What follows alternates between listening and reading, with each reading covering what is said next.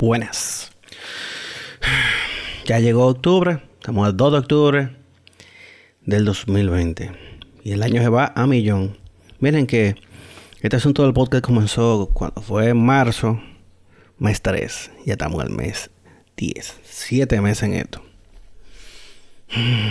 Abinader dio una sorpresa y suspendió 8 de los funcionarios que no habían reportado que no habían sometido su, su declaración jurada. Pero el problema es que hacemos con, con los legisladores que tampoco lo han hecho. Y sobre todo, pónganse a pensar, es esta Cámara de Cuentas que va a revisar eh, que todo lo declarado ahí sea cierto. Porque esta Cámara de Cuentas es una Cámara de Cuentos. Pero ocho funcionarios, dando el ejemplo. Eh, al parecer, dentro del, del, presupuesto eh, del año que viene, se va a grabar el sueldo 13 y el 14, o sea, la regalía. Y el 14 no sé cómo se llama, pero hay gente que tiene 14 sueldos. Eh, ¿No sería mejor comenzar a eficientizar el Estado? Miren que han votado de, del Ministerio del Mirex, del Ministerio de Relaciones Exteriores, donde estaba Miki Vargas, a, a un viaje de gente, a un viaje de botella, incluyendo a Ingrid Jorge que dice que es ilegal que la cancelen porque ella está lactando. Yo, yo me iría un paso más, más allá. Que me enseñe ella su pasaporte eh, a ver cuándo ella fue a los Emiratos Árabes a trabajar. Porque el problema no está Está bien que la ley dice que sí o que sí, pero la ley dice que tú no puedes estafar al Estado. Sería bueno saber cuánto tiempo duró ella en los Emiratos Árabes eh, siendo eh, subsecretaria, secretaria. Porque hay mucha gente que se ha ido, no, porque ella es una madre. Que... Ella era una botella. Y la mala lengua dicen que ella le, le parió muchacho a un exfuncionario del gobierno del PLD. Entonces, ya ustedes saben por qué le dieron la botella. Lo que sí yo quisiera es que publiquen la lista de todo el que era botella y que, ha sido cancelado. Yo, yo no estoy en contra de que la gente trabaje en el gobierno, porque yo he trabajado en el gobierno. Pero, pero hay de trabajar. Trabajar en el gobierno dignifica, o sea, un trabajo dignifica y trabajar para, para tu país es, yo considero que es un alto honor, o sea, empujar para que tu país progrese. Pero de ahí a que, wow, vamos a sentarnos en, mi casa a cobrar en dólares, como que estoy, qué sé yo, en una embajada en España, en una embajada en, en Londres, en una embajada en Nueva York. Y el, el gobierno de Estados Unidos reconocía, creo que eran dos vicecónsules de los que estaban en Nueva York, de los 40 que había. 40, 48 creo que era que habían. Hay que ir adesentando eso y sobre todo yo creo que eh, soltarle eso a la Procuraduría porque toda esa gente que cobró sin trabajar está Estado, entonces que se han sometido y punto. De una forma clara y simple. Yo no creo que haya que ser científico para saber que ninguna de esa gente trabajó. Tenemos eh, al, entre comillas, comunicador, Malton Pineda, que era vicecónsul, era en Brasil y nunca se fue del país, pero sí cobró. ¿Y por qué era vicecónsul? Porque él es amiguito de Miki Vargas. Que por suerte que el PRD apoyó al PLD y de paso se decularon. Ya no son partidos mayoritarios, ya lo que son es un cacarón.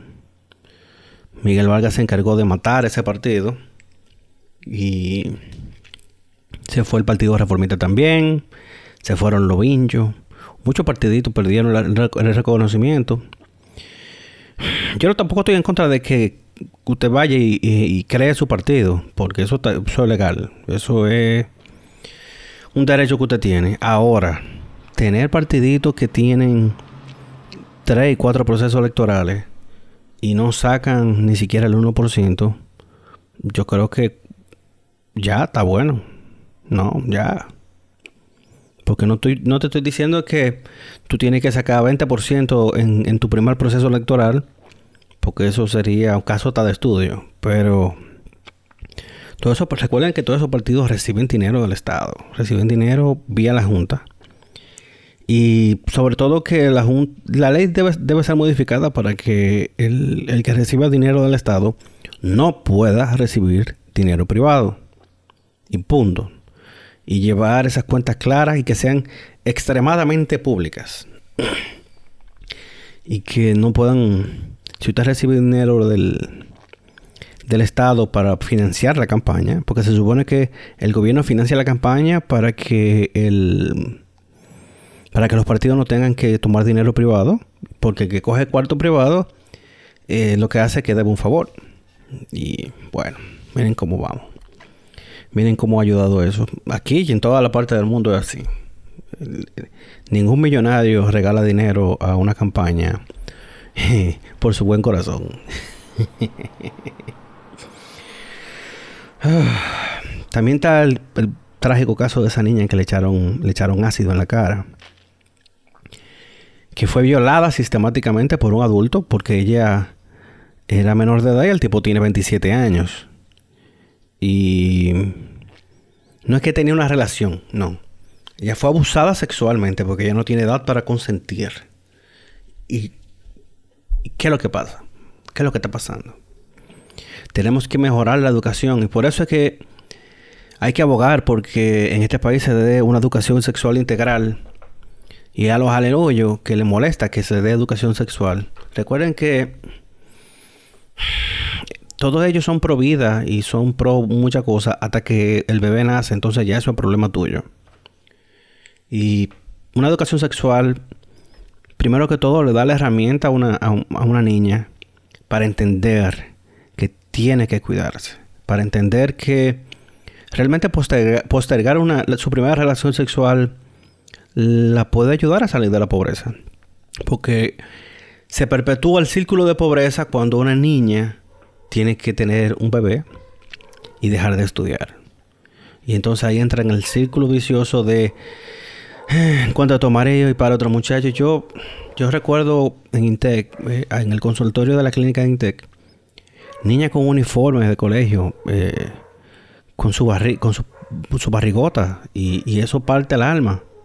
Entonces, ella, esta, esta niña, la, la, víctima en este, en este caso, ya tiene una niña, una menor de edad. Es que a nosotros como país nos conviene que se dé educación sexual. Todos esos niños que nacen de, de de ese tipo de relaciones eh, con poca con poco futuro terminan siendo niños de la calle, niños que la calle termina educando, niños que eh, en su casa lo que ven es que no se estudia, no, se avanza, a lo mejor terminan siendo motoconchistas o algo así. Y no tienen realmente las oportunidades. Y yo, yo sí conozco eh, yo sí conozco casos que son la excepción a la regla, pero ¿y qué hacemos con el resto? Con, con niñas que antes de 18 años tienen dos y tres niños, han tenido dos o tres embarazos. Eso da pena. Y, y a nosotros como país debiera interesarnos que, que la educación sexual integral se dé en los, los colegios. Muchos, muchos saltaron, no, que eso se tiene que dar en la casa. ¿Cómo quedar en la casa? ¿Qué sabe un padre? ¿Tú estás contando con que el padre sabe? No, eso no es cierto. Hay que hacer entender a la iglesia que ellos callan cuando les conviene y abran la boca solamente para joder.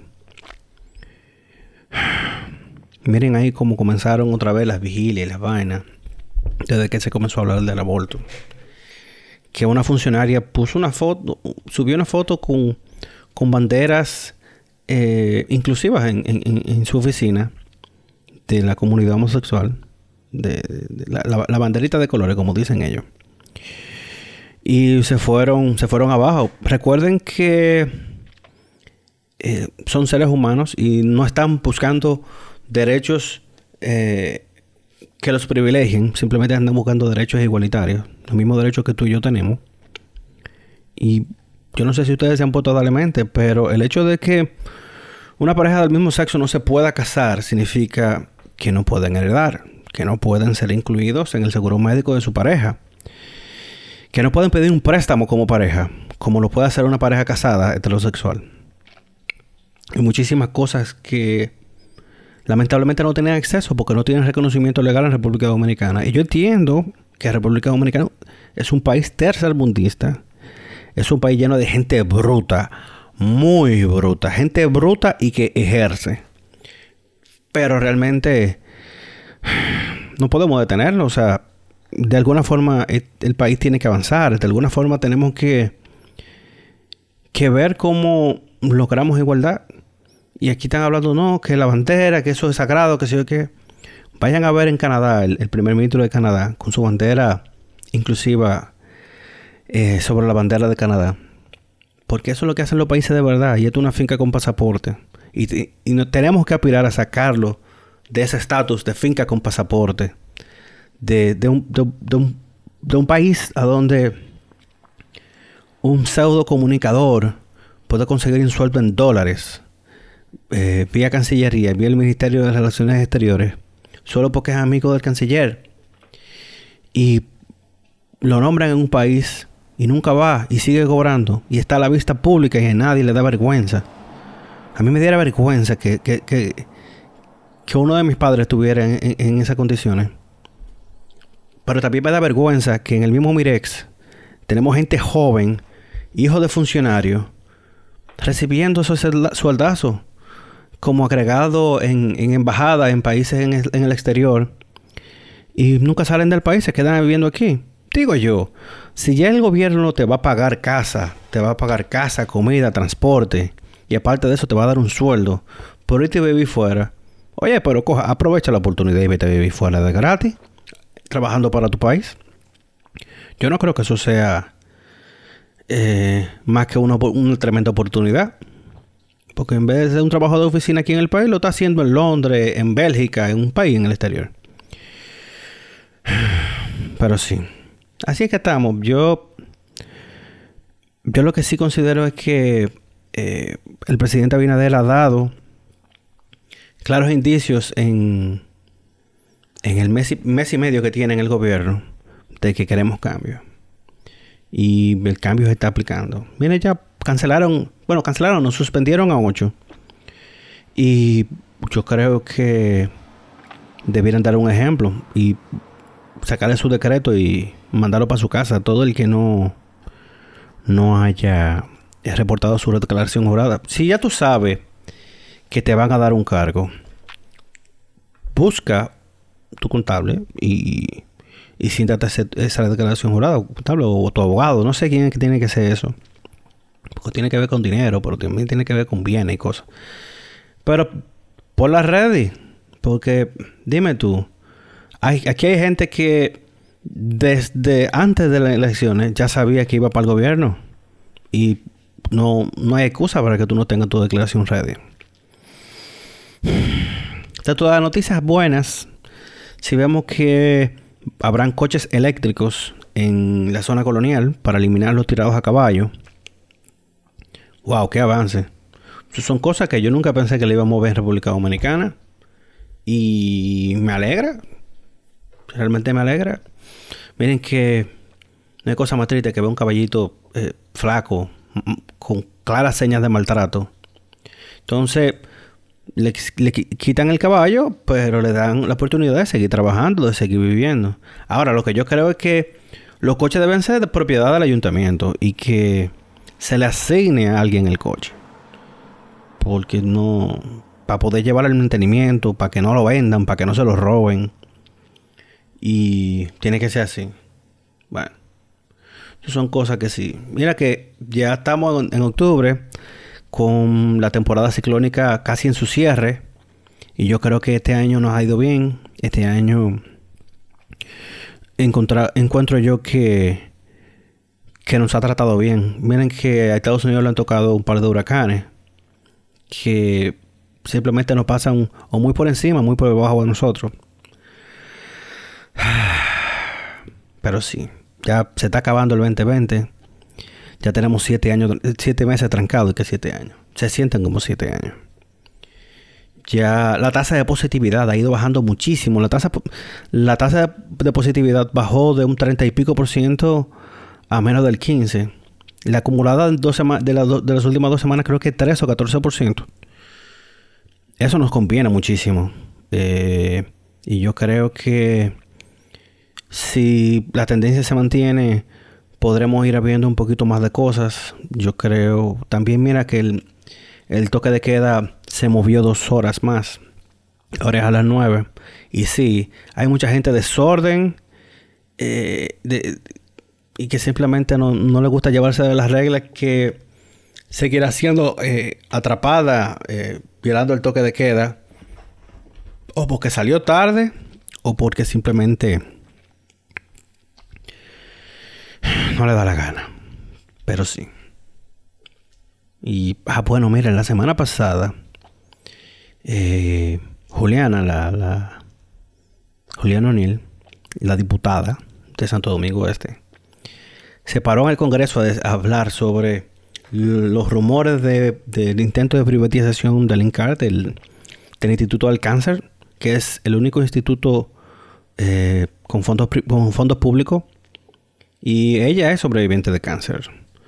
Y se lo dijo a la clara, o sea, no podemos meter mano privada, o sea, está bien que la alianza público-privada sean beneficiosas, pero el problema de meter eh, al sector privado que el sector privado se mueve por los porcentajes de beneficio, lo que quiere es lucrarse. Y la salud es un derecho, lamentablemente no, el lucro no cabe dentro del dentro del esquema de salud pública. Hay países donde todo es público tú tienes un accidente en Canadá, ahí a ti te atienden sin preguntarte si tú tienes seguro, porque es una emergencia. En Estados Unidos no es así, ¿por qué? Porque las corporaciones, las aseguradoras tienen una mafia y miren qué mal les va. Que tú llamas a una ambulancia y que te den una perina son mil dólares, porque las cosas son así. Y debemos proteger el INCAR, se debe proteger eh, ese ese centro que es la, esperanza de muchísima gente pobre que está sobrellevando una enfermedad tan catastrófica como el cáncer, que necesita medicamentos tan caros, medicamentos excesivamente caros, medicamentos que se salen del presupuesto de, de muchísima gente humilde. ¿Cuánta gente no tiene que vender el carro porque, porque no, no, no puede? O sea, son... Y ella dio unos números muy, muy desgarradores. O sea, si tú tienes que darte una quimio, tienes que buscar cada tres semanas 100, 120, 150 mil pesos. Y si tú eres millonario, eso a ti no te duele. Pero, ¿qué hacemos con la gente pobre, la gente humilde? Necesitamos que ese, que ese hospital sea protegido. Necesitamos también que todo intento de privatización no sea, sea bloqueado totalmente. Y tenemos, tenemos a nuestro favor ahora mismo eh, las redes sociales. Antes, eh, un rico no quería que saliera una noticia, llamaba a, los directores del periódico y sacaba la noticia y no salía y nadie se enteraba. Pero ahora tenemos tantas vías eh, para nosotros enterarnos de todo lo que sucede. Que sí, ya no hay, no hay de otra. Estoy divariando ya.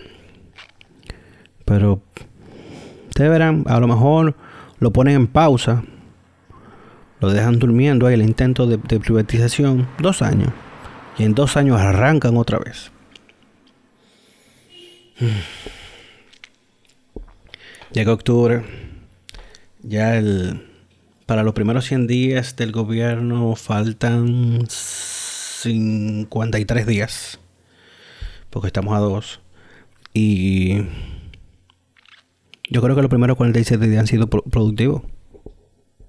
Yo creo que se han dado señales claras de, de que por lo menos la corrupción no va a ser tolerada.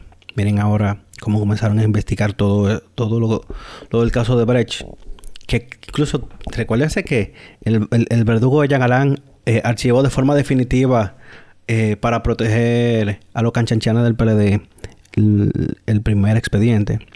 Pero hay más de donde jalar. Y yo creo que ahora tenemos una, justicia muchísimo más independiente, una justicia realmente independiente, que le están dando las herramientas, tienen muchísimos más fiscales investigando.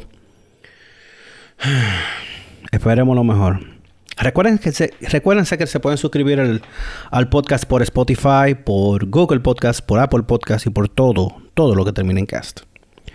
Yo soy Isaac Alonso y yo prometo que no me voy a perder tanto porque es que casualmente me llegó trabajo. Uf, ¿qué se siente volver a trabajar otra vez? Y he estado un poco lejos de la computadora. Bueno, estaba en la computadora pero editando video. Se me cuidan, pórtense bien